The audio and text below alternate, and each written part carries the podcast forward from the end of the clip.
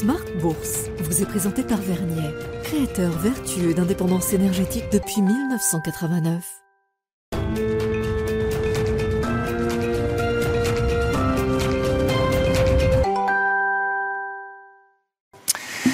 C'est reparti pour Smart Bourse, votre double dose quotidienne de marché en direct sur Bismart chaque jour à la mi-journée 12h30 13h et en fin d'après-midi la grande édition pendant une heure à partir de 17h rediffusée à 20h sur Bismart TV, émission que vous retrouvez chaque jour en replay sur bismart.fr et en podcast sur l'ensemble de vos plateformes. Au sommaire de cette édition ce soir, des indices européens qui restent très résilients, proches de leur sommet récent, voire de leur sommet historique concernant le CAC 40 notamment à plus de 7550 points. Vous aurez le détail de cette euh, fin de séance dans un instant avec euh, Alix euh, Nguyen. Mais on voit quand même toujours cette normalisation des marchés post-stress bancaire du mois de mars, qui se traduit donc par la remontée des indices actions, avec une volatilité action qui n'a cessé de baisser depuis un mois. On a même vu le VIX américain sous les 17 il y a quelques heures à peine, hier en l'occurrence.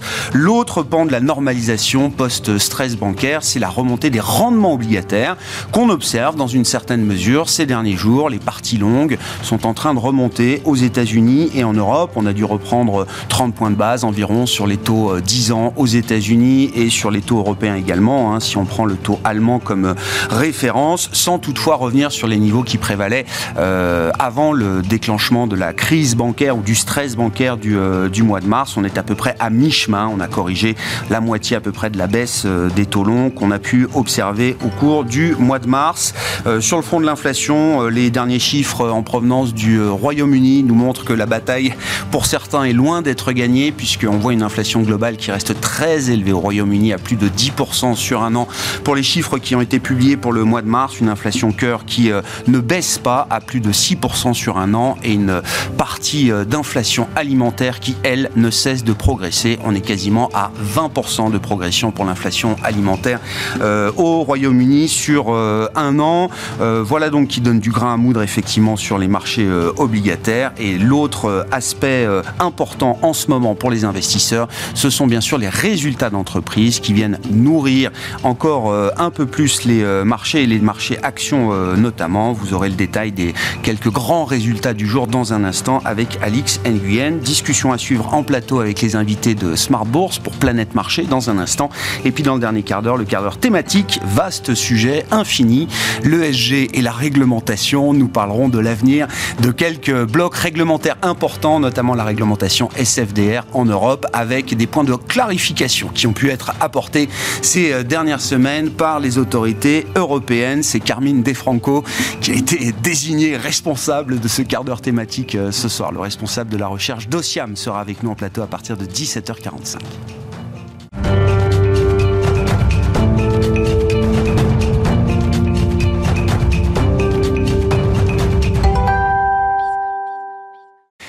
Les infos clés de marché en cette fin de séance. Tendance, mon ami, chaque soir avec vous, Alix Nguyen, les indices actions qui temporisent un peu tout en gardant euh, un biais plutôt euh, positif en cette fin de journée en Europe. Oui, ce sont les places européennes dans leur ensemble qui prennent le temps euh, de digérer les nouveaux résultats d'entreprise, mais aussi les dernières données quant à l'inflation européenne. La persistance de la hausse des prix se confirme. En mars, l'inflation sous-jacente s'est élevée à 5,7%, un record. Euh, s'agissant des données sous-jacentes, on constate que les prix alimentaires sont toujours orientés nettement à la hausse. L'inflation euh, nominale a quant à elle continué à baisser à 6,9%. Euh, c'est là aussi conforme aux estimations flash. Plus tôt ce matin, on apprenait qu'au Royaume-Uni, l'inflation a légèrement ralenti en mars, mais reste au-dessus des 10%. Autre rendez-vous important aujourd'hui, on attend à 20h ce soir la publication du livre beige de la Fed. Du côté des euh, valeurs, on notera que deux poids lourds aux États-Unis, Tesla et Netflix, freinent le Nasdaq. Oui, Tesla euh, recule. Le constructeur va publier après clôture dans un contexte où il a procédé à une nouvelle baisse de prix sur certains de ses modèles aux États-Unis. Le marché s'inquiète de ce fait euh, quant à ses marges bénéficiaires.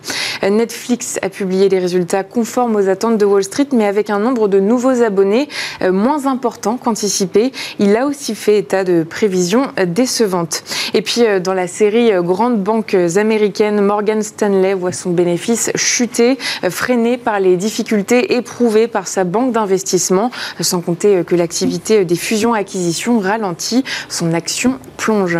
Et puis du côté de la tech européenne, on notera les prévisions d'ASML qui dépassent les estimations et qui restent très solides pour les prochains mois. Et oui, ASML prévoit euh, des ventes meilleures que prévues du fait d'une forte demande pour ces machines de fabrication de puces. Le groupe indique aussi que la demande totale pour ces produits continue de dépasser la capacité de ces machines. À Amsterdam, cependant, son titre recule. Si les résultats publiés sont solides, euh, le flux de nouvelles commandes faiblit. En revanche, il faut noter également le plongeon d'OVH dans le cloud. Oui, le français abaisse ses objectifs financiers. Euh, l'inflation de ses charges de personnel et a pénalisé ses performances. Et puis, euh, dans le reste de l'actualité des entreprises en France, Crédit Agricole et Worldline annoncent avoir signé un accord de négociation exclusive non engageant avec pour objectif de créer une co-entreprise de services aux commerçants en France. Tendance, mon ami, chaque soir, les infos clés de marché à 17h en direct avec Alix Nguyen dans Smart Bourse sur Bismart.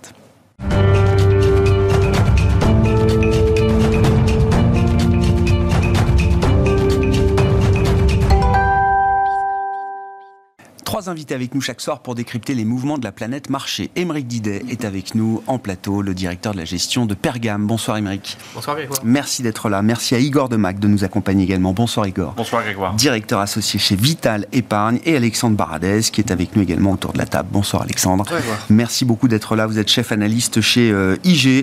Euh, quelques commentaires peut-être sur euh, alors, ce que j'appelle la normalisation des marchés post-stress bancaire du mois de mars. Les indices actions remontent avec une volatilité qui ne cesse de baisser depuis euh, un mois euh, maintenant. À l'inverse, le marché obligataire corrige un petit peu après le, rallye euh, défensif du, mois de mars. On voit les rendements longs et courts d'ailleurs qui remontent un petit peu dans une ambiance qui reste extrêmement volatile sur le marché obligataire. Comment on explique un peu ces deux régimes de volatilité, par exemple, Alexandre? C'est vrai que pour, le marché action, toutes les, grosses ases de stress déjà de, l'année dernière, en fait, hein, les répliques de volatilité qu'on avait eu l'année dernière, une partie liée à la normalisation monétaire post-Covid, puis après l'Ukraine, puis la Chine, euh, c'était des zones de volatilité 35-40 euh, qu'on n'a même pas revues là sur la partie du stress bancaire. Donc on voit qu'en fait le pic de stress c'était le Covid, puis ensuite 2022 normalisation, donc des vagues de volatilité moins élevées, et encore maintenant on commence à passer sous 20. 20 c'était vraiment la zone l'année dernière, à chaque fois qu'on passait en dessous, tout de suite ça repartait à 30 et quelques. Cette fois-ci, je, pense qu'on ça a plutôt bataillé, c'est de repartir autour de 20 et 30 on aura du mal à les passer. Par contre, avoir une volatilité action qui arrive tout de suite à 15 en dessous de 15, c'est quand même la zone de normalité absolue entre 10 et 15. Hein, et quand on va sous 10, c'était une période absolument ah bah. fabuleuse d'avant. Euh, QI infini. Voilà, exactement. Donc, normalement, le, la zone sous 15, ça ne doit pas être revu trop rapidement non plus. Or là, on est effectivement dans des zones déjà en dessous de 17. Donc c'est vrai que là, on a l'impression que plus personne ne se couvre vraiment sur un risque. Et, vous l'avez dit, il y a quand même une chose qui réémerge depuis quelques semaines, même quelques jours presque, hein, la question des taux et de manière un peu paradoxale d'ailleurs, parce que euh, on a vu une, des taux qui un peu, un peu détendus sur la macro américaine, un, poil moins favorable, des ISM qui, qui à basculer un petit peu. Euh, et c'est euh, les taux courts notamment, long aussi, mais les taux courts sont retendus après pourtant des chiffres de vente au détail, c'est arrivé au même moment. Des ventes de détail vraiment nettement sous les attentes et qui confirment le sentiment que la consommation américaine ralentit. Et pourtant, c'est à ce moment-là que les, les, taux ont réaccéléré. Et, finalement, on a l'impression que ce thème de la, des taux courts, il est quand même un peu, il vient d'être consolidé aujourd'hui alors en Europe, mais par l'inflation britannique, par exemple, euh, cette inflation à 6,2 corps qui, persiste, une inflation globale à nouveau, enfin toujours au-dessus de 10, pardon, euh, l'inflation corps américaine aussi. Donc on a quand même cette impression que la, la partie corps va être dure, enfin pas dure à extraire complètement, mais que c'est, il va falloir y aller pendant, quelques mois encore. Donc une Fed qui n'a pas de quoi pour l'instant changer son fusil d'épaule, et puis on, voit réapparaître dans les discours de banque centrale. Euh, hier c'était Bostic par exemple de, de, la Fed qui dit clairement, il dit, il faudra ralentir l'économie pour arriver à l'objectif d'inflation donc c'est pas un tabou. Et ralentir, ça veut dire aussi flirter peut-être avec un peu de récession technique à un moment donné. Et on a l'impression que c'est des thèmes qui ressurgissent un petit peu. Ralentissement éco, taux qui monte.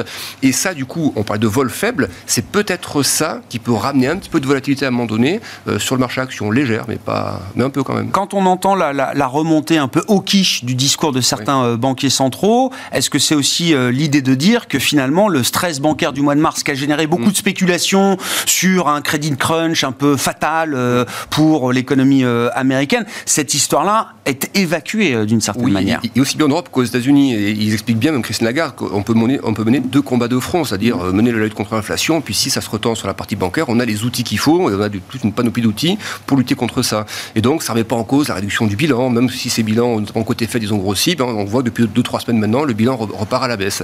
Euh, simplement, c'est, euh, on a cette impression que, moi j'ai quand même l'impression que désormais les stratégies c'est buy the dip. C'est-à-dire que euh, moi j'aimerais bien avoir un dip de plus, mais pas un gros, à, l'image de celui qu'on a eu sur le stress bancaire, mais pas initié par le stress bancaire. C'est-à-dire quelque chose qui viendrait un peu par la Un dip naturel. Oui, un dip de, consolidation. Un dip c'est un creux, un retracement, hein, c'est ça. On, pourquoi pas dans un range de 10% sur la partie beaucoup de souscriptions. Oui, je pense que certains gérants peut-être attendent aussi un peu de cash d'avoir des, des opportunités comme ça. Et là, c'est vrai que sur la partie américaine, j'ai quand même l'impression que si ça doit creuser à nouveau un petit peu, pas beaucoup. C'est le moment parce qu'on voit que le S&P commence à retrouver les niveaux de février, les résistances. Le Nasdaq, il essaie de partir, il a un peu de mal. Donc soit ça part en bon coup parce qu'il y a un, vrai truc qui détend à nouveau les taux et à ce moment-là, ça lifte la tech, ça lifte toutes les valeurs de croissance et là on part en un bon coup. Mais si on doit s'arrêter, techniquement en tout cas, il y a des vraies zones sur le S&P, sur le Nasdaq, le Dow Jones aussi. Donc s'il doit y avoir un petit, un petit regain de vol, les, les zones techniques actuelles seraient propices à une nouvelle petite consolidation. Igor, comment vous comprenez ces, régimes de volatilité, alors très différents d'un marché euh, à l'autre? Que nous dit euh, l'instabilité euh, persistante quand même des marchés obligataires, alors que tout le monde imagine quand même que la pause de la Fed est beaucoup plus proche aujourd'hui qu'elle ne l'était il, y a quelques semaines ou quelques mois. Et euh, en opposition, cette volatilité des marchés euh, actions qui donne l'impression d'un régime de croisière euh, assez calme. Bah, il y a une classe d'actifs qui finalement n'a pas tant souffert que ça de l'inflation et de la montée des taux d'intérêt. Ce sont les actions, puisqu'on l'a vu dans les marges, les entreprises ont été capables de transmettre aux clients l'inflation. Et puis il y a une classe d'actifs qui a été prise de plein fouet sur les deux mouvements. C'est normal, c'est les deux mouvements les plus forts. Donc l'inflation sur le niveau des taux réels et puis la hausse des taux de base ou de référence des banques centrales. Après, je pense qu'il y a un élément fort qui est du point de vue des actions, la résilience de la macroéconomie, qui pour l'instant chapeaute aussi une saison bénéficiaire de, résultats qui n'a pas l'air de, trop mal s'annoncer, mais il faut que ça soit confirmé.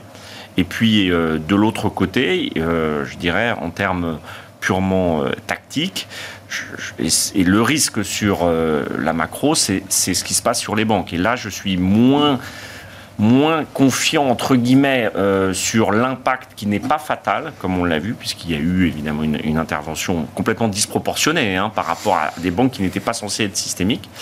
Mais en fait, tous les crédits se sont taris. C'est-à-dire, pour, euh, depuis 10 ans, on n'avait pas vu ça en zone euro, ça a ralenti. Ça, ça a quand même un effet récessif. Donc, il y a un marché obligataire qui dit il va y avoir une récession, hmm. un marché action qui dit pour l'instant, on n'en a pas les signaux, et donc c'est ce combat. Et puis, euh, il faut quand même reconnaître que euh, le fait que l'argent, euh, le capital soit rémunéré est plus favorable, il me semble, à des actifs risqués aujourd'hui. Ce qui est paradoxal, parce qu'on avait toujours dit les taux vont monter et les marchés actions vont, baisser. Et depuis que les taux ont recommencé à monter, les marchés montent. Hein. Euh, évidemment, je suis entièrement d'accord. Mais je suis surpris parce que j'entends beaucoup d'investisseurs qui ne jurent plus que par euh, le fixed income, euh, l'obligataire, le crédit. C'est là où les opportunités sont les plus évidentes, les plus criantes. Ça reste quand même des marchés très volatiles aujourd'hui et qui. attention, le, marché performe moins bien que les marchés L'obligataire est très lié au sentiment sur le secteur financier aussi. Tout ça, c'est des courroies de transmission. Bien sûr. Beaucoup plus. Quand vous parlez du crédit ou du marché obligataire, LVMH, Sanofi, sont des choses qui sont un petit peu euh, en dehors. Alors, je ne dis pas que les banques sont mal financées et n'ont pas euh, le coussin nécessaire de fonds propres, mais ça fait partie de la même sphère. Ça fait partie du souverain, ça fait partie de tout ce qui est systémique. Donc, c'est vrai que les gens ont un peu moins envie d'y aller. Je suis désolé, mais l'inflation, c'est pas très facile à lire. La désinflation ah est enclenchée, mais c'est le premier mouvement. Et ça met beaucoup plus de, temps à baisser l'inflation qu'à monter. On l'a mm. bien vu historiquement. Donc euh, ça, il faut que ça soit confirmé. Ça va peut-être l'être d'ici 3-6 mois. Ce qui est plutôt favorable, c'est que voilà, on, sait qu'on a fait la majeure partie du chemin de la hausse des taux. Est-ce qu'on en a fait 80, 90% C'est un peu la question. C'est pour ça que les marchés euh, obligataires sont très sensibles. Mais je pense qu'il y a aussi une peur du risque de défaut systémique qu'on n'aurait pas vu. Parce que quand même, SVB personne ne l'avait vu. Non, non, non, non. Et euh, les Oui, l'histoire est pas finie. britanniques en septembre, Oui, oui, oui. c'est aussi apparu comme Non, ça. bien euh, en 15 jours, le monde a tremblé. Bien Donc, sûr. ça veut dire que le système, et je souscris tout à fait à cette analyse, c'est que dès lors qu'on touche 10-15 sur la vol action, c'est quand même des niveaux de, de, de quantitative easing euh, gigantesques. D'accord. Que- Voilà. Quel, quel qualificatif on met là-dessus? Complaisance? À 15 sur la Bah, vol on y, on y est pas, hein. On n'y est pas. Ce qui me rassure aussi, c'est que c'est une hausse des marchés d'actions qui se fait sans volume. Il y a beaucoup de gens qui ne sont pas investis. Donc, euh, bon, c'est bien et pas bien, parce que des petits volumes, ça veut dire que ce pas des vrais mouvements. Donc, il faut qu'il y ait une part d'investisseurs plus important qui s'y mènent. Bon, on est un peu dans un point de bascule euh, et les entreprises pour l'instant et les consommateurs partout dans le monde, notamment en Chine, mais on y reviendra, sont quand même des facteurs de soutien euh, du momentum économique. Effectivement, hein, dans le momentum, il y a aussi ce positionnement des, investisseurs très défensif. C'était dans la dernière enquête euh, mensuelle réalisée par BOFA auprès des grands allocataires mondiaux. La détention des actions par rapport aux obligations dans les grandes allocations n'a jamais été aussi basse que depuis mars 2009. Euh, ce qui fait dire que, attention, si la récession ne se matérialise pas comme le positionnement euh, l'attend, il y a un risque d'être pris à contre-pied à nouveau. C'est clair. Mais clairement aussi, il faut, faut rappeler que l'obligataire dans sa globalité était peu représenté aussi avant dans les Oui. allocations d'actifs parce qu'on avait des taux qui étaient tout en bas et le risque n'était absolument pas ré- rémunéré dans les placements obligataires.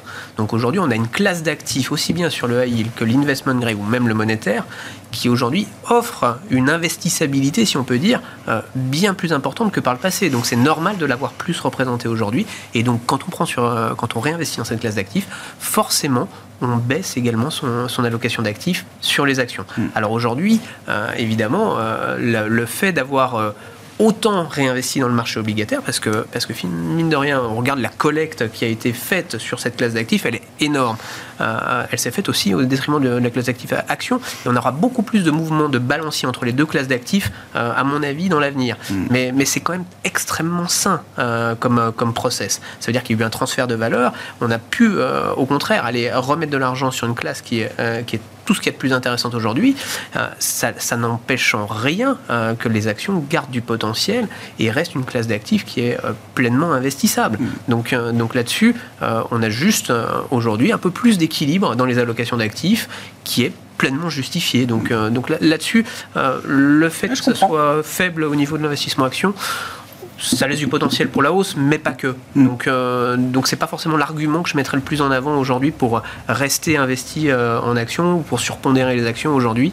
Euh, non, c'est pas forcément l'ar- l'argument principal. Quels sont les bons arguments alors, euh, l'argument euh, aujourd'hui, c'est un, on a une place pour l'obligataire. Ça, ça reste un Ah oui. argument quand même massif de choix.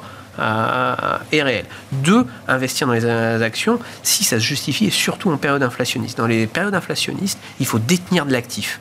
Celui qui ne veut pas s'appauvrir euh, et qui ne veut pas subir l'inflation, il faut qu'il c'est celui qui doit porter des actifs, qui doit être euh, entre guillemets euh, propriétaire d'actifs Mm. financiers, propriétaire d'une action, euh, ça permet normalement de se de s'immuniser contre le risque inflationniste dans le temps. Donc ça, c'est les grands principes économiques, hein, euh, euh, historiques. Euh, maintenant, aujourd'hui, on le voit, les grandes entreprises sont bien gérées, ont réussi à passer les hausses de prix et de façon... pour certaines magistrales, hein, évidemment on peut reparler des, des- des valeurs du luxe, euh, on a la chance d'avoir ces valeurs en France, euh, mais c'en est la démonstration. Mais pas que. Euh, beaucoup de, aujourd'hui d'acteurs... Oui, parce que je dirais, le luxe, c'est structurel.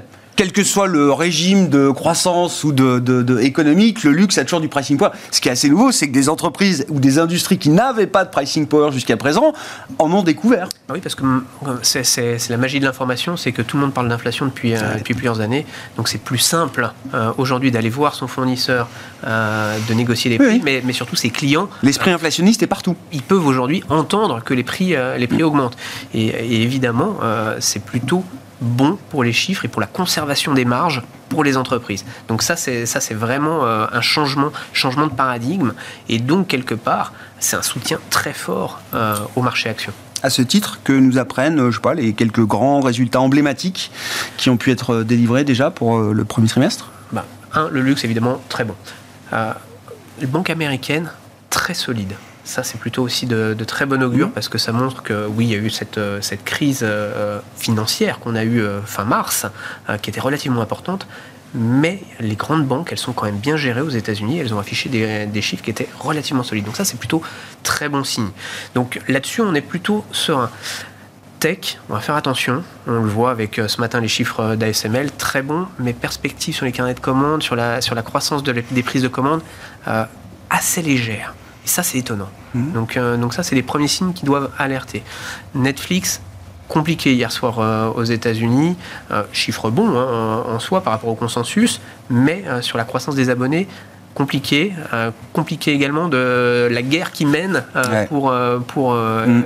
contre en tout cas l'abus des surconnexions. Donc, donc là aussi, le marché sait pas si la stratégie est bonne ou mauvaise de ce point de vue-là. C'est-à-dire que ce que dit Netflix, c'est que sur les marchés où ils ont testé la facturation, ils chargent donc les, le partage des comptes. Il y a une première vague qui est plutôt un, un, un mouvement de recul de la part des, des abonnés, avec une, un phénomène de désabonnement. Et dans un second temps, ça devient profitable parce que tous ceux qui profitaient de l'abonnement d'un autre, bah, finalement, une partie d'entre eux euh, viennent prendre un abonnement chez euh, Netflix. Exactement. C'est pour ça qu'après clôture hier soir, le titre c'est a fortement baissé, très fortement en, après, en post-marché. Et finalement, on a ouvert pas si mal que ça tout à l'heure, en légère baisse. Ça, ça c'est là où euh, finalement c'est dur d'analyser. Et il y a beaucoup d'incertitudes encore mmh. dans ce secteur-là. Donc c'est un secteur sur lequel euh, il va y avoir des gagnants parce qu'il y a de très belles valeurs dans, dans, les, dans les valeurs de, de tech.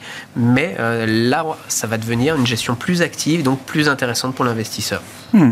Sur les résultats, Igor, qu'est-ce qui vous a intéressé jusqu'à présent bah, C'est très préliminaire. On n'a ouais. pas quand même une grande, euh, un grand éventail de résultats, mais pour l'instant, les secteurs qui marchaient euh, au premier trimestre continuent de bien marcher. En gros, c'est ça. C'est vrai que les données très avancées de production industrielle, il faudra euh, probablement attendre encore un trimestre. Hein. On parle des semi-conducteurs, mm. SML, mais il faut que les autres publient, hein, parce qu'ils ont aussi chacun leur zone de, oui. de prédilection, hein, que ce soit l'automobile oui. ou autre. Bon, on voit quand même qu'il y a des mouvements aussi. Euh, on voit chez Tesla, euh, Renault, les véhicules électriques. On, on, commence à avoir des phénomènes désinflationnistes quand même sur des produits. Donc ça veut quand même dire qu'à un moment ou à un autre, la demande va prendre un petit peu le pouvoir aussi. Donc si on veut, là on a cru par les prix beaucoup sur pas mal d'industries. Ouais. Il va falloir aller récupérer du volume, mais c'est le jeu. Hein, donc euh, simplement, il ne faut pas se retrouver avec perte de volume, perte de prix. Euh, mais le discours de Musk est intéressant. Hein. Il a baissé euh, plus de six fois, je crois, ses prix depuis le, le début de l'année. Il dit, mais c'est pas une guerre des prix. Juste, je rééquilibre, je remets à l'échelle le prix pour euh, que mes produits restent accessibles oui. par la demande que je vise. Bah surtout qu'il y, y, a un message qui est euh, quasi planétaire sur ces produits, donc euh, il y a autre chose derrière. Le, le... Et une mission. ah, pro non, mais, probablement. non, mais je... Pour évangéliser en fait la planète aux véhicules électriques, oui. ouais. il faut probablement passer par ouais. là aussi. Donc, euh, je crois qu'on va avoir une saison de résultats qui sera assez riche d'enseignements sur les grosses industries. Euh, ça va être intéressant parce que euh, il y a quand même de la demande, mais euh, en tout cas en France, on voit que le consommateur français est tout petit, mais quand même. C'est pour nous un marché important pour nos épargnants parce qu'ils regardent beaucoup ça. Je ne crois pas que l'ambiance de consommation soit très très bonne quand même. Euh, alors après, le luxe, la Chine, tout ça, ça c'est très bien pour les très grandes entreprises, pour les petites et moyennes c'est un peu moins bon, je pense, pour euh, les entreprises françaises. Est-ce que l'offre est suffisamment normalisée pour permettre euh, un ajustement des prix face à une demande qui serait moins euh, dynamique? Parce qu'on regarde beaucoup la demande, mais moi j'ai du mal à évaluer euh, la, la normalisation de l'offre. Ça s'est normalisé, je crois, les chaînes logistiques, ouais. mais pas en totalité. Parce que vous voyez, le gaz, ça a beaucoup baissé, puis le pétrole a beaucoup monté après la décision de l'OPEP de, de, réduire. Donc tout ça, c'est des facteurs qui, quand même, viennent jouer comme des chocs ou des contre-chocs sur la chaîne logistique sur, la, sur le prix. Euh, et puis euh, les conflits, ça et là, il y en a un au Soudan. Alors ça ne concerne pas grand-chose, mais on ne sait jamais, le détroit d'Ormuz, etc. Ça, peut créer, je pense que depuis le Covid, qui était une répétition générale du brusquement de la chaîne logistique, on doit s'habituer à une chaîne logistique qui est en permanence, en mutation et en... Plus frictionnelle, quoi. Il me semble. Ah ouais. Et on voit bien dans, à Taïwan, hein, Détroit Formose. Hein. Alexandre, où est-ce que vous placez euh, l'enjeu des résultats du, du, point de vue de, de, marché, sachant quand même que la hausse des derniers temps s'est faite avec une contribution très étroite, mmh. très peu de valeurs, que ce soit aux États-Unis ou à Paris pour le CAC ou en Europe, mmh. ont permis la performance de euh, plus 5, plus 10, plus 15 qu'on a sur euh, nos indices. Le focus, on le fait surtout sur la, ce, que, ce, que, ce, que, tu disais sur la partie moi, le, thème, c'est de dire le T2, T3 vont être focalisés sur la consommation. Euh, ça a été, le, ça a été un, vecteur qui a très fortement tenu l'année dernière, qui a encore pas trop mal tenu au premier trimestre. Et là, on a quand même l'impression d'avoir des signaux un peu partout, sauf en Chine, parce qu'il y a ce, côté euh, cycle différent.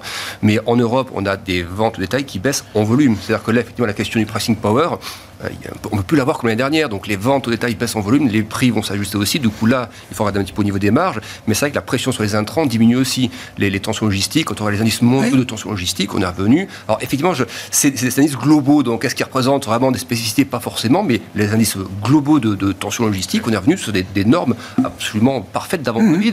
les prix du transport maritime, c'est 1500 dollars le conteneur, c'est les prix qu'on avait avant Covid. Donc toute cette partie-là de, de, stress euh, en amont, ça aussi pour les boîtes, c'est si elles perdent un peu de pricing power, elles peuvent le récupérer aussi par une pression moins forte sur les intrants. Mais les études aux États-Unis, je crois que c'est le NFIB, euh, qui expliquait qu'ils avaient effectivement plus cette pression là, sur la, partie en amont, mais que c'était des, coûts internes qui restaient très élevés. Et c'est là qu'on reparle des salaires.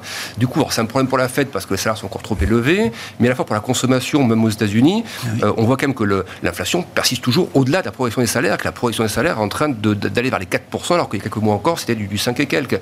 Donc il y a quand même des salaires qui sont en train de ralentir notre progression, une inflation cœur qui est toujours à plus de, à 5, euh, plus de 5%. Et, j'ai quand même l'impression que le, risque, il va, il va venir un peu par là pour les marchés, et notamment des indices qui, étaient, euh, euh, qui ont bien tenu, comme le Dow Jones par exemple, qui, compose de valeurs assez orientées aussi économie américaine, il y a un peu de tout, mais et conso américaine le dos, je le verrais bien. Enfin, normalement, on sait que les marchés ne sont pas l'économie, mais là, la, typologie de, ralentissement qu'on observe aux États-Unis, on, sent que ça arrive un peu par la consommation, l'activité service aussi via les ISM, la partie manufacturière qui est assez contractée. Il me semble que ça va donner normalement un marché qui hésite un petit peu quand même au T2, qui consolide en fait, qui n'a pas de raison de rechuter brutalement, mais où les, moteurs pour la hausse. Là, ce qui est aussi assez, je trouve, paradoxal, c'est qu'on a un pétrole, oui, qui avait grimpé après l'OPEP, il monte à 83. Sauf que là, on est déjà à 79 où on se parle gros gap, tout le monde l'a vu, donc monde va venir chercher, je pense, à le combler, les algos Il y a un petit jeu un peu technique qui va se faire par là. Mais au-delà d'aspect technique, euh, il me semble que l'OPEP a vu un ralentissement économique se faire, ce que les, il me semble que les producteurs américains voyaient déjà. Vous regardez le nombre de, de forages d'activité, ils ont déjà commencé à plafonner euh, au T4. Donc ce que les producteurs américains voyaient, même leur production depuis le début de l'année, on est sur du 12 millions 3 à peu près de barils, alors que ça a beaucoup progressé en 2022. Mm. Donc il semble que l'OPEP a vu ce que certains producteurs US ont vu, c'est-à-dire un ralentissement économique commence à arriver un petit peu. Il me semble que le, marché est en train du coup de voir ça, de se dire l'OPEP a agi comme ça. Et moi, j'ai pas eu tout de scénario d'un pétrole à 90 ou 100 Or, les taux courts, eux, sont en train de partir à la hausse. Mmh. Donc, on a l'impression qu'il y a. C'est un peu des quoi. Hein. C'est-à-dire que les commodities sont en train de nous dire, euh, même si la Chine réouvre, ben, on n'a pas. C'est pas explosif? C'est pas explosif. Et pour autant, on a des taux, notamment des taux courts, et ça, ça, impacte. Ça, doit impacter ah un peu l'attractivité des actions à court terme. Euh, quand c'est du, du, c'est quoi, du 3 mois, 4 mois à 5,2 aux États-Unis, euh, il y a l'alternative un petit peu quand même. Donc, ça, ça doit un peu, je trouve, freiner la partie valeur de croissance et la partie consommation doit freiner un peu, du coup, les valeurs plus cycliques. Donc, il y a, je trouve, il y a des bonnes des bonnes composantes pour un peu de consolidation. Mais on en revient à ce qu'on disait, c'est plutôt des stratégies. S'il y a un petit trou d'air entre 5 et 10, il faut essayer. on achète les creux de marché. Voilà. Ouais. Émeric, bon, sur la partie matière première, effectivement, hein, c'était un peu quand même l'inconnu des, euh, des dernières semaines après la décision de l'OPEP, avec la reprise de la consommation et euh, la reprise économique euh, chinoise. Et puis, il y a la question de la divergence Fed-BCE également sur le plan monétaire. La BCE est en retard, mais va devoir rattraper pendant plus longtemps justement son retard par rapport à une fête que tout le monde voit en pause euh, peut-être au-delà de la prochaine décision du mois de mai. Alors tout le monde, pas forcément, puisque ah. on a vu M. Bullard encore hier soir euh, nous faire un petit commentaire euh, classique, mm. comme quoi il favorisait, il était favorable à la poursuite d'une forte hausse de taux. Donc, donc la Fed, va, il va y avoir encore des discussions au prochain conseil de la Fed, très clairement, mais, mais on, on, imagine quand même plutôt une Fed arriver sur la fin euh, de son cycle de, resserrement, qui s'est quelque part pour le moment en tout cas, euh, toute chose égale par ailleurs, très bien passé. Si on prend un tout petit peu de, recul par rapport à tout ça, l'emploi reste quand même ah bah solide, la consommation, euh, certes, peut ralentir. Mais en niveau, on est quand même sur des niveaux de consommation aux États-Unis très importants. entièrement, avec certes quelques petits problèmes bancaires. Hein, faut pas les, c'est quand même lié à ces resserrements monétaires. Mais dans l'ensemble, euh, l'économie américaine a subi ce choc qui est un choc historique. bien sûr. Donc, euh, donc, là, pour le coup, euh, ça s'est plutôt bien passé. La Banque Centrale Européenne, elle apprend, ça c'est, ça c'est la bonne nouvelle. Madame Lagarde commence à apprendre qu'on peut faire deux choses à la fois. Ça, c'est, elle avait eu un peu de mal au début quand elle avait repoussé les premières hausses de taux en disant on n'a pas fini nos premiers programmes, il faut attendre et puis après on montera les taux. Là maintenant, elle a, compris qu'on pouvait continuer à monter les taux et euh, si jamais il y a un problème, notamment dans le secteur financier et bancaire, on pourra également agir en même temps. Donc ça, c'est plutôt très positif. Et ça, c'est de bon augure parce que là encore, l'économie en Europe finalement a bien réagi euh, par rapport à l'environnement de hausse de taux qu'on a connu, euh, bah, finalement l'emploi n'est pas si mauvais que ça. Euh, je mets l'Angleterre de côté parce que l'Angleterre, depuis, depuis le Brexit, est quand même des facteurs très compliqué à gérer et va être une très spécifique, très très complexe mm. parce que l'énergie ça, c'est très impactant pour eux, les taux d'intérêt c'est très impactant dans mm. l'immobilier résidentiel. Donc je mets vraiment l'Angleterre de, côté, mais en Europe zone euro, euh, ça s'est plutôt relativement bien passé, y compris pour le moment pour la, consommation. Donc, donc plutôt assez, assez serein par rapport à ça. Ça durera peut-être un peu plus longtemps, on ira peut-être moins haut qu'aux États-Unis. Euh, ça, c'est plutôt aussi une bonne nouvelle. Euh, il n'y aura peut-être pas besoin de monter les taux aussi haut. On a une inflation qui continue de, de baisser également euh, en Europe, donc qui prend les mêmes trajectoires de baisse. donc, donc là encore, de la désinflation qui, pour le moment, s'organise plutôt bien. Donc plutôt des, bonnes nouvelles, des bonnes nouvelles de ce côté. Est-ce que cette séquence de divergence entre une Fed qui serait proche d'une pause et une BCE qui devrait continuer encore un peu au-delà, est-ce que c'est déjà dans les prix de marché, sur l'euro-dollar, sur les spreads, les écarts de taux entre les États-Unis et l'Europe? Là encore, ça se passe bien, parce que finalement, quand on regarde l'euro-dollar depuis le début de l'année, oui, on est revenu vers les indices, mais on est à quoi? 2,5-3% de variation du, euh, sur, la, sur le, la parité euro-dollar, mm. sur ce change-là. Donc finalement, on n'a pas eu une volatilité excessive sur, euh, sur, sur cette parité-là. On est allé voir, euh, certes, un peu plus, un peu plus bas hein, sur, sur l'euro, à 1,05, 1,04, on est remonté à 1,10, mais au final, si, si on fait la, le, le, cycle entier, depuis le début de l'année, il n'y a pas non plus de, grosses, grosses variations. Et pourtant, il y a eu des, des, des différences de variation sur les politiques monétaire assez forte, il y a eu une crise financière, euh, bancaire, pardon. Donc, euh, donc euh, finalement, ça se tient. Encore une fois, c'est plutôt bon signe de voir que la transmission de la politique monétaire, quelque part, arrive clairement dans une économie qui peut la subir et qui l'absorbe très très bien. Hmm. Donc ça, c'est vraiment plutôt des facteurs positifs. Alexandre, sur le dollar, il y a des, des, raisons techniques peut-être d'imaginer de, d'imaginer que la baisse du dollar puisse continuer face à certaines devises? Je le pense, mais je verrai ça après une phase qui, je, que je trouverais saine maintenant et qu'on voit peut-être réapparaître un peu depuis quelques jours, le dollar qui, qui, se renforce un petit peu, donc on voit les métaux, qui l'or qui, qui, relâche un petit peu. Euh, c'est bien que ça accompagne le rebond des, des taux US et c'est le pattern qu'on avait en 2022, taux qui monte, dollar qui monte et marché action qui baisse. Là, on a un petit peu ça. Alors, on ne voit pas sur la vol des actions, mais on a des, marchés américains qui sont un peu flottants comme depuis depuis 2-3 euh, jours. Euh, et je pense qu'il y aurait un peu de terrain là pour les, semaines à venir. Euh, L'eurodoll qui tape un 10, pourquoi pas se battre entre un 0,5 et un 10, un petit range qui, voilà, comme, comme, tu disais, qui n'est pas très important. Mais je pense quand même que derrière, la phase qu'il faut jouer sur même la livre par rapport au dollar, les, les crosses orientés sur la Chine, dollar australien, etc., par rapport au dollar, je pense quand même on a, on a du potentiel de reprise derrière dans cette phase de normalisation, encore une fois, post-Covid. et puis parce que la Fed, effectivement, le, où on est au terminal, où on le sera au mois de mai, euh, et derrière, le, le, pilotage du bilan, ça, ça, peut être un peu, plus, un, peu, un peu plus cool. Donc, euh, je ne vois pas de raison pour que le dollar se, se, raffermisse à nouveau très fortement, mais ce serait bien, et que les marchés actions aient le même, la même rythmique. Il y a bien d'une consolidation, voilà, c'est ce que vous nous dites. mais si elle n'est pas là, attention, il faut quand même, je pense qu'il faut se prévoir qu'elle puisse ne pas arriver. Donc, je suis quand même plutôt bullish euh, sur les crosses dollars, c'est-à-dire long euro-doll, long mmh. euro etc. la consolidation, c'est un petit luxe, on arrive à l'avoir pour acheter un peu moins cher, voilà. Mais je ne pense pas qu'il faille pricer à nouveau un euro-doll à la parité, ça, je vois pas de, de, de raison pour ça. Igor, si vous avez des commentaires sur ces considérations, Fed, BCE, euro-dollar, puis je voulais qu'on puisse parler du Japon euh, avec vous, puisque c'est un sujet qui vous intéresse. Oui, alors, euh, bon, sur les banques centrales, moi, j'aime pas trop parler à leur place, parce que c'est quand même un sujet assez complexe.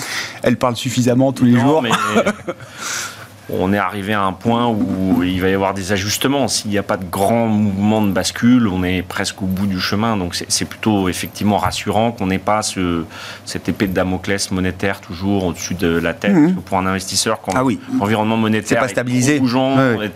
et que l'accélération euh, qui était très très forte perdure, bon là ça va recréer de la volatilité. Après sur les zones macroéconomiques, il y a une zone qui contrebalance euh, les autres, c'est euh, la Chine, l'Asie qui va passer d'un rythme de 2 à 4, 4,5, alors que tout le monde occidental euh, va plutôt ralentir. Donc c'est pour ça que ça fait que mondialement, bon, le FMI a révisé un Pouillem, encore une fois, sa prévision de croissance, mais en 2024, on va être à 3 quand même, donc c'est pas complètement nul. Et puis, je trouve que l'Asie, euh, bon, le Japon est un pays qui est complètement sous-détenu dans les allocations. Alors, tout le monde s'est brûlé les ailes, je pense, une Ouais. fois dans sa vie sur les obligues ou les actions japonaises, ou les deux C'est ce qui fait qu'on est un vétéran des marchés, Euh, généralement, c'est ça Ouais, que, bon. on Moi, sait j'ai pas connu l'âge d'or du marché japonais. J'ai connu que la, la tous- désespérance oui, la- La japonaise. désespérance qui correspond au vieillissement démographique et à la Mais oui. déflation permanente. Oui. Donc, euh, il ne faut pas oublier que c'est la troisième économie du monde. Elle est accrochée à la Chine, euh, elle est accrochée à l'Asie, c'est exportateur. Leader technologique. Enfin, je veux dire, euh, Voilà. c'est plus Walkman Sony, mais il y a encore quand même de la technologie innovante au Japon. La gouvernance a été améliorée. Il y a sûrement des, des- des- des pistes d'amélioration supplémentaires, mais les entreprises ont des gros bilans, elles Ouais. sont bien financées. Il n'y a pas un marché immobilier comme il y a eu une époque ou comme la Chine. Donc c'est vrai que ça reste un marché. Alors on peut pas en mettre beaucoup, mais euh, si on veut pas mettre trop de Chine, même si je trouve que la Chine a retrouvé un peu de couleur, après on met de côté le risque géo. Enfin, on met Bah non, côté. bah oui, Mais non. le risque géopolitique Oui. existe, mais si on veut pas faire de l'Asie trop Chine, on fait euh, du Japon en complément à côté pour pouvoir justement profiter de ce mouvement euh, macroéconomique sur des PE qui se traitent à 15, hein, euh, qui, sont, qui sont quand même tout à fait corrects. euh, Et aussi cette dynamique de flux, hein, une sous-détention massive euh, des actions japonaises euh, dans tous les portefeuilles et des allocations. Donc ça, en général, on sait que c'est des points de bascule. Il y a eu des gros calls faits par euh, des euh, Elliott ou euh, autres, Berkshire, Hathaway, Warren Buffett, qui empilent les calls sur le, Japon en ce moment. Du point de vue des entreprises, est-ce qu'il y a des choses qui bougent? Moi, on me raconte que la gouvernance d'entreprise devient un sujet prioritaire. Et quand je dis la gouvernance d'entreprise, c'est par rapport aux shareholders. Il y a l'ensemble des stakeholders, mais les actionnaires aussi ont, ont souvent eu l'impression d'être moins bien traités au Japon qu'ailleurs ou dans d'autres zones. Le Tokyo Stock Exchange, l'opérateur du marché boursier euh, japonais, se met en branle pour euh, bouger un peu ces entreprises qui ont des décodes structurels parce que la gouvernance n'est pas euh, à la hauteur, parce que la- l'allocation du cash n'est pas assez pertinente pas ou efficace. Non, non, non, mais. Ce qu'on peut dire, c'est que les phénomènes de globalisation du capitalisme ont diffusé partout des principes qui sont à peu près les mêmes pour, entre guillemets, faire monter la valeur des actifs.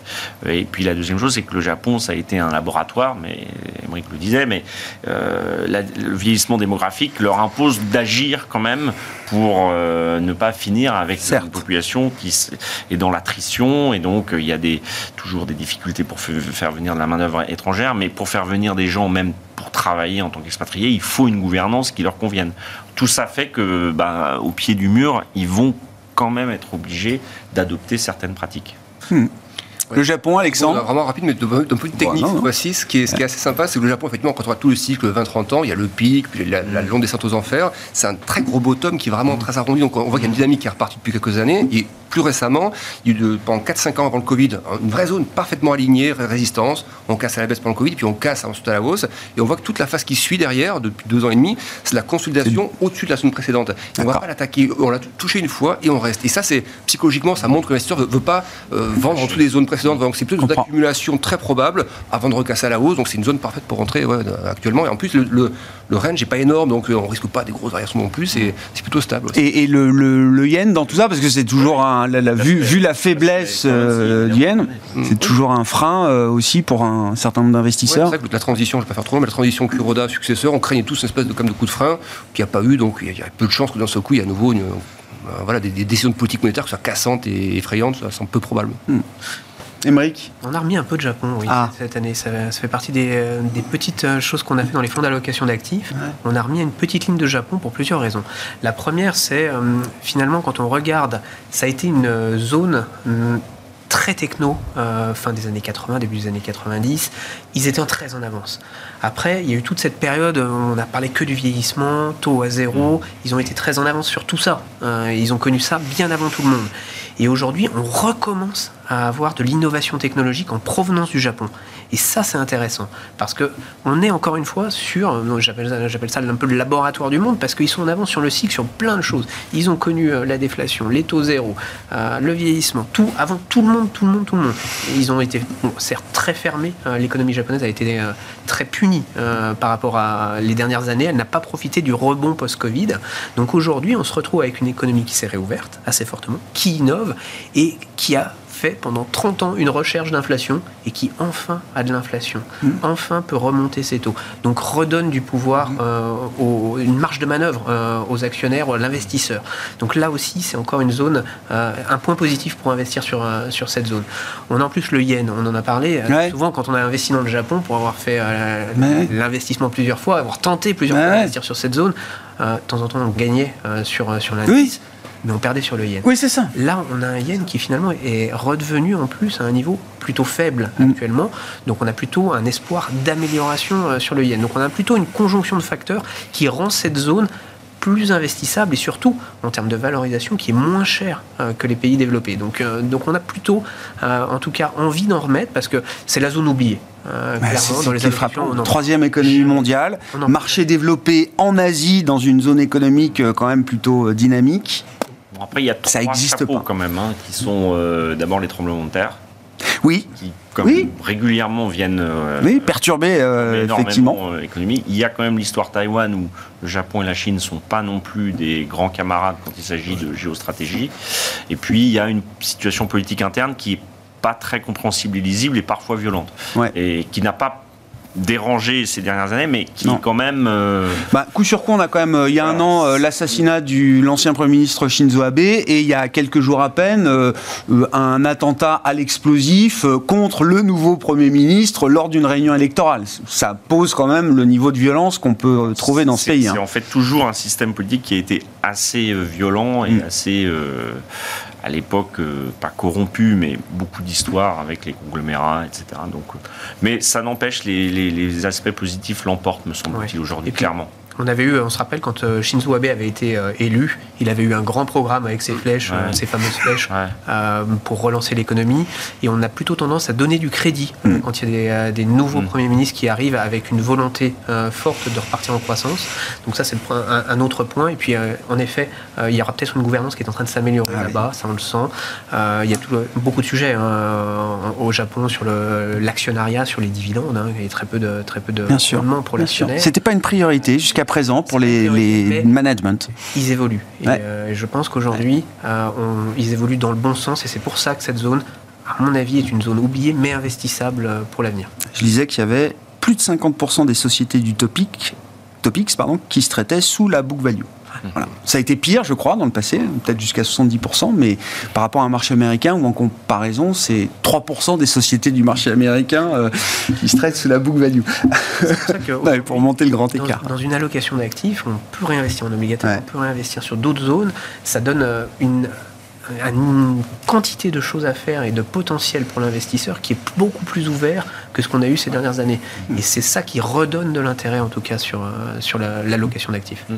Igor, l'équilibre là Ça euh, redonne de l'intérêt aux actifs financiers liquides cotés sur des marchés réglementés. À l'inverse, on avait vu le rapport de la BCE récent sur les fonds immobiliers. Je pense que la partie qu'il faut euh, non pas éviter mais minorer dans les allocations, c'est tout ce qui est non coté, non coté Actifs privés private equity qui serait trop leveragé, c'est-à-dire avec trop de dettes. Et là, on sent que... Pourtant, il y a déjà des de-ratings massifs hein, sur des portefeuilles d'actifs euh, privés. Hein. Oui, mais sur l'immobilier, ça n'a fait ah que commencer aussi, en tout cas en, Europe. Hein. Aux États-Unis, le chemin est un peu plus avancé. Donc, euh, je pense toujours des actions. Partout dans le monde, il y a des zones de valeur. C'est la première fois. Et partout dans le monde, il y a des taux d'intérêt qui sont plus avantageux qu'avant. Le dernier pays étant le Japon, mais c'est tellement bas. Mais voilà, donc euh, il y a beaucoup de choses à faire. Malheureusement ou heureusement, quand il y a des conflits, de la volatilité, bah, c'est plutôt euh, la volatilité l'ami du gérant, l'ennemi du client, enfin l'ennemi entre guillemets apparent du client, mais ça donne quand même des opportunités d'investissement. Et donc je pense qu'il faut quand même rester sur les actions. Ça serait bien d'avoir une petite baisse, c'est vrai. Un mot euh, pour finir avec vous des, enjeux euh, du moment avec une, une journée d'échéance euh, vendredi euh, également, euh, peut-être un, peu technique, mais c'est vrai que le, la, enfin, le, gros, la grosse actu, c'est quand même les résultats. Là, on va voir les, grosses valeurs tech qui vont commencer à annoncer. On va surveiller aussi la partie alphabet par rapport à l'intelligence artificielle. Il y a des gros enjeux, des guidances du coup. Guidance va être important, je trouve, cette fois. elles sont toujours, mais hmm. cette fois-ci, elles ont un rôle particulier. Le buzzword du moment, c'est intelligence artificielle, quoi. Hmm. Ouais, et puis voir, c'est tectonique. Hein, donc, Microsoft qui monte en puissance, Alphabet qui est menacé, voilà, c'est des, grosses rotations qui sont possibles. Et puis, il y a un petit truc aussi qui aujourd'hui qui est peut-être passé un peu inaperçues, c'est des, datas hebdomadaires, mais on reparle un peu de l'immobilier américain, on voit que les taux de crédit euh, euh temps, ils sont repartis. on voit que les, demandes, il y a un gros fléchissement hebdo, là, moins 8 ou moins 10, je crois, mmh. qu'il y a eu un petit rebond on, sent quand même que ça, c'est un sujet qui est pas.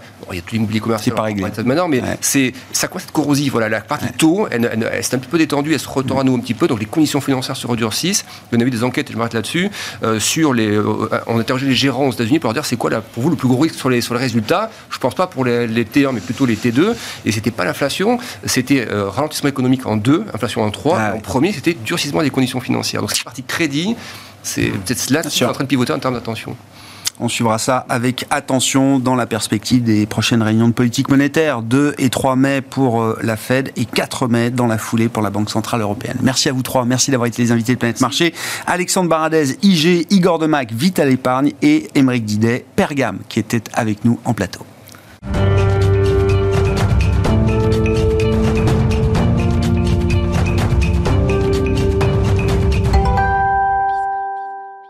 Dernier quart d'heure de Smart Bourse, chaque soir, c'est le quart d'heure thématique. Le thème ce soir, c'est un vaste thème, celui de l'ESG et de la réglementation en Europe. Nous abordons ce sujet avec Carmine Defranco, qui est responsable de la recherche d'Ociam à mes côtés en plateau. Bonsoir Carmine.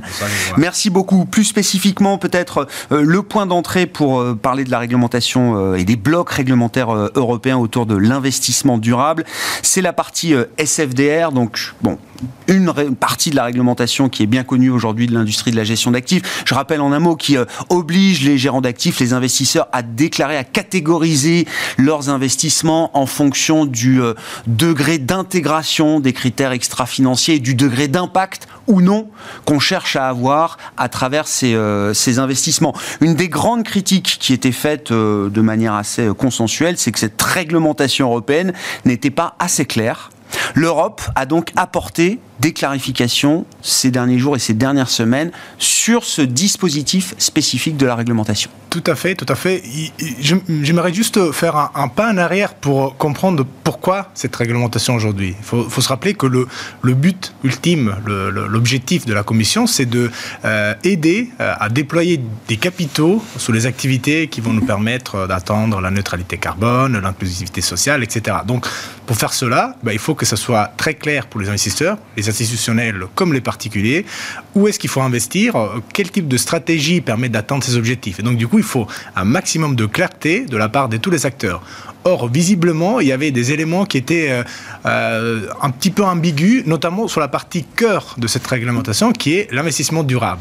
Qu'est-ce qu'un investissement durable? Comment on arrive à, à démontrer que mon argent sert un objectif qui est aligné avec euh, mon éthique personnelle. Et donc du coup, la euh, définition du mot sustainable ou durable n'était pas, donc il était un peu au cœur de la réglementation. Il a suscité beaucoup de débats, beaucoup d'ambiguïté. Et d'ailleurs, euh, en fin d'année dernière, on a connu beaucoup de ce qu'on appelle des downgrades, beaucoup de fonds qui étaient avant article 9, qui a été un peu le, le sommet quelque part de la réglementation, qui sont passés en article 8 parce que ils anticipaient à juste titre, à mon avis, une sorte de risque réglementaire. Donc on ne sait pas c'est pas très clair, c'est pas très bien défini, donc on, recule.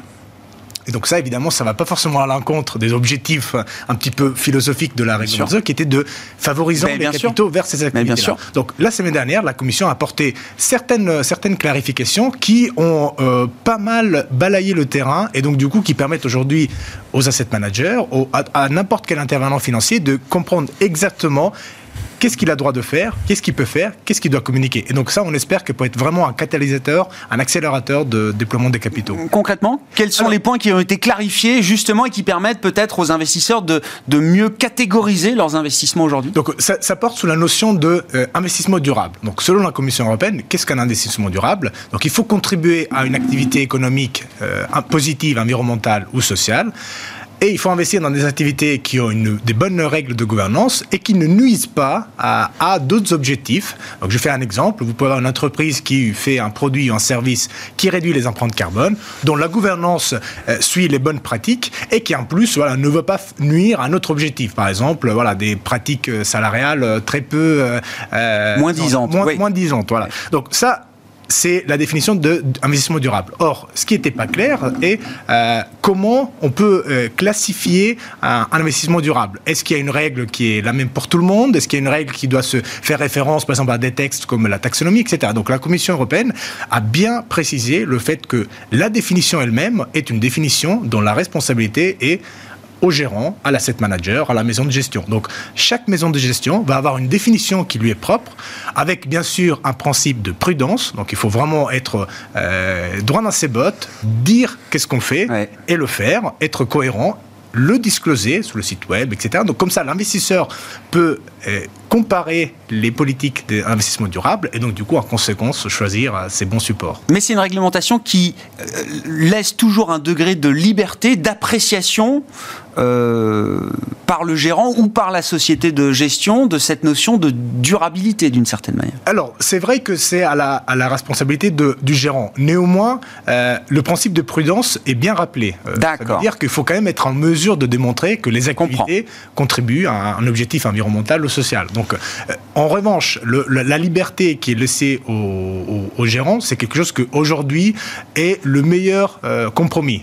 un jour, quand on aura une taxonomie complète, euh, granulaire, on pourra se dire, on pourra envisager une certaine standardisation de cette définition. Donc qu'est-ce que ça veut dire vraiment investissement durable euh, dans l'industrie, dans le service, dans les banques, etc. Mais pour l'instant, c'est vraiment ce ce qui est le mieux qu'on puisse faire. Est-ce que cette clarification, est-ce que ça permet de dire que l'article 9 est toujours vivant, euh, Carmine. Vous l'avez dit, hein, il y a eu plus de 300 fonds en Europe qui s'étaient déclarés euh, article 9, alors peut-être un peu trop vite, en anticipant peut-être euh, une régulation, des clarifications euh, qui finalement ne, ne sont pas venues. Ces fonds-là se sont rétrogradés en article 8, qui devient le mass market euh, aujourd'hui, voilà, de tout ce qui était euh, neuf euh, est devenu 8, plus tous les 8 qui étaient, enfin, les articles 8 qui étaient déjà déclarés euh, en tant que tels. Je crois que l'article 9, aujourd'hui, c'est 3% peut-être du, du marché. La question de savoir, est-ce que c'est une catégorie qui a encore de l'avenir ou est-ce que c'est une catégorie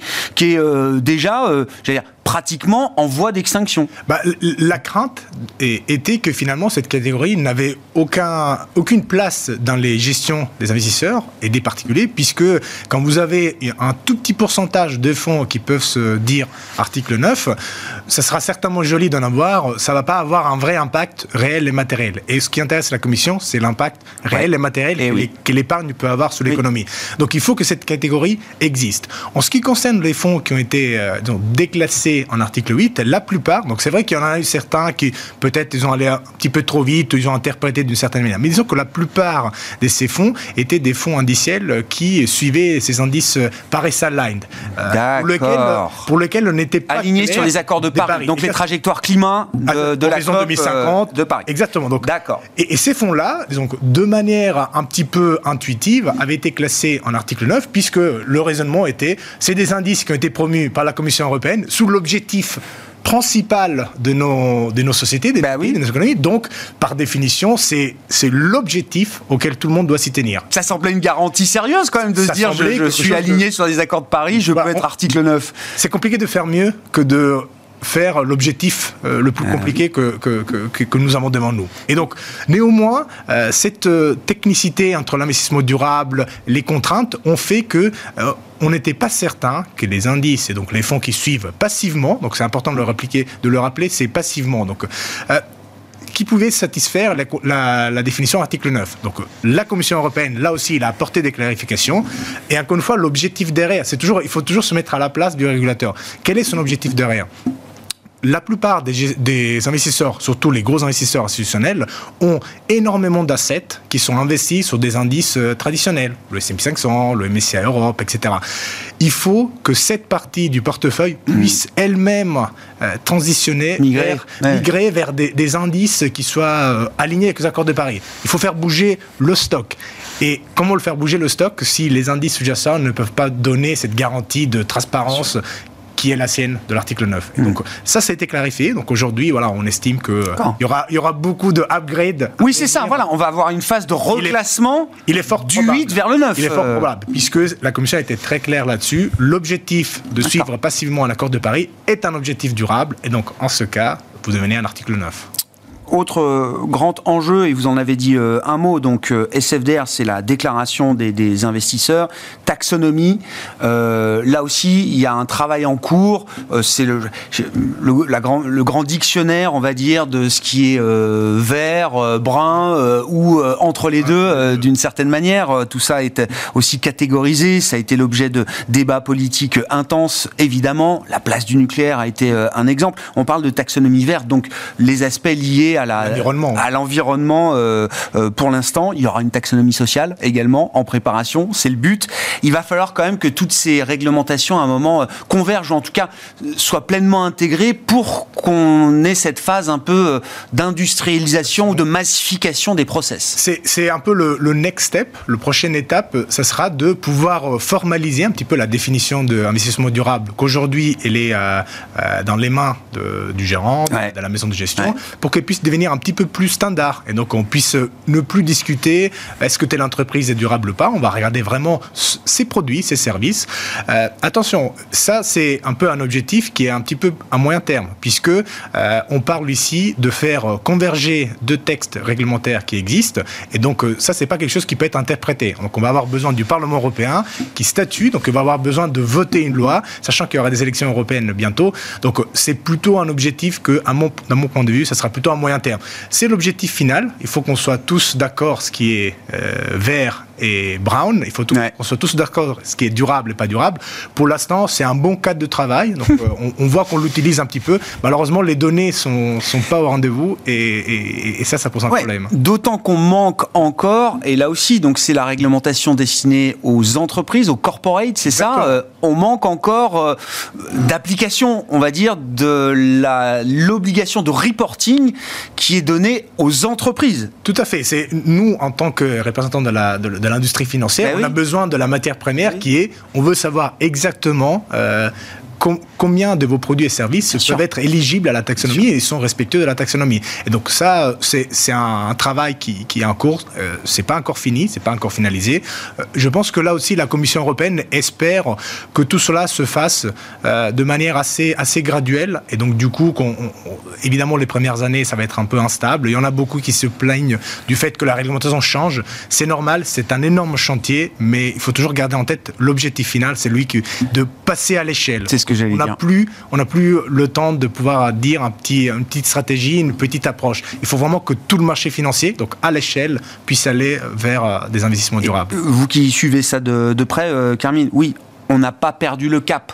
C'est-à-dire que le risque dans cette, avec en plus l'Europe qui se vit comme une puissance réglementaire euh, éternelle, euh, le, risque c'est toujours de perdre un peu le sens du voyage et de se perdre dans des méandres et des débats réglementaires sans fin, en oubliant un peu parfois le, but ultime. on, a le cap en tête. Le, cap, il est là, il est clair. À la fin, euh, donc dans un monde idéal, il faudrait qu'un investisseur, que ce soit un grand investisseur professionnel ou un particulier, puisse très rapidement et facilement, en quelques clics, pouvoir déployer son épargne sur des sous-jacents qui lui sont proches d'un point de vue éthique, d'un point de vue social, et pour lequel la formation, elle est très claire et très transparente. Et c'est que comme ça qu'on arrivera à mobiliser l'épargne. Si on laisse les articles 9 dans une petite niche qui ne représente pas du tout le marché, on ne tiendra pas le cap. Et ce qui compte, c'est l'objectif final, en l'occurrence sur l'environnement 2050 net zéro.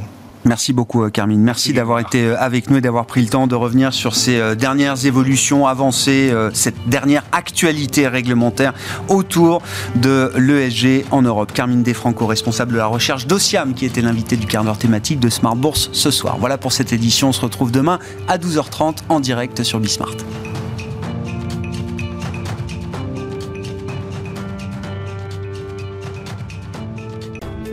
Smart Bourse vous a été présenté par Vernier, créateur vertueux d'indépendance énergétique depuis 1989.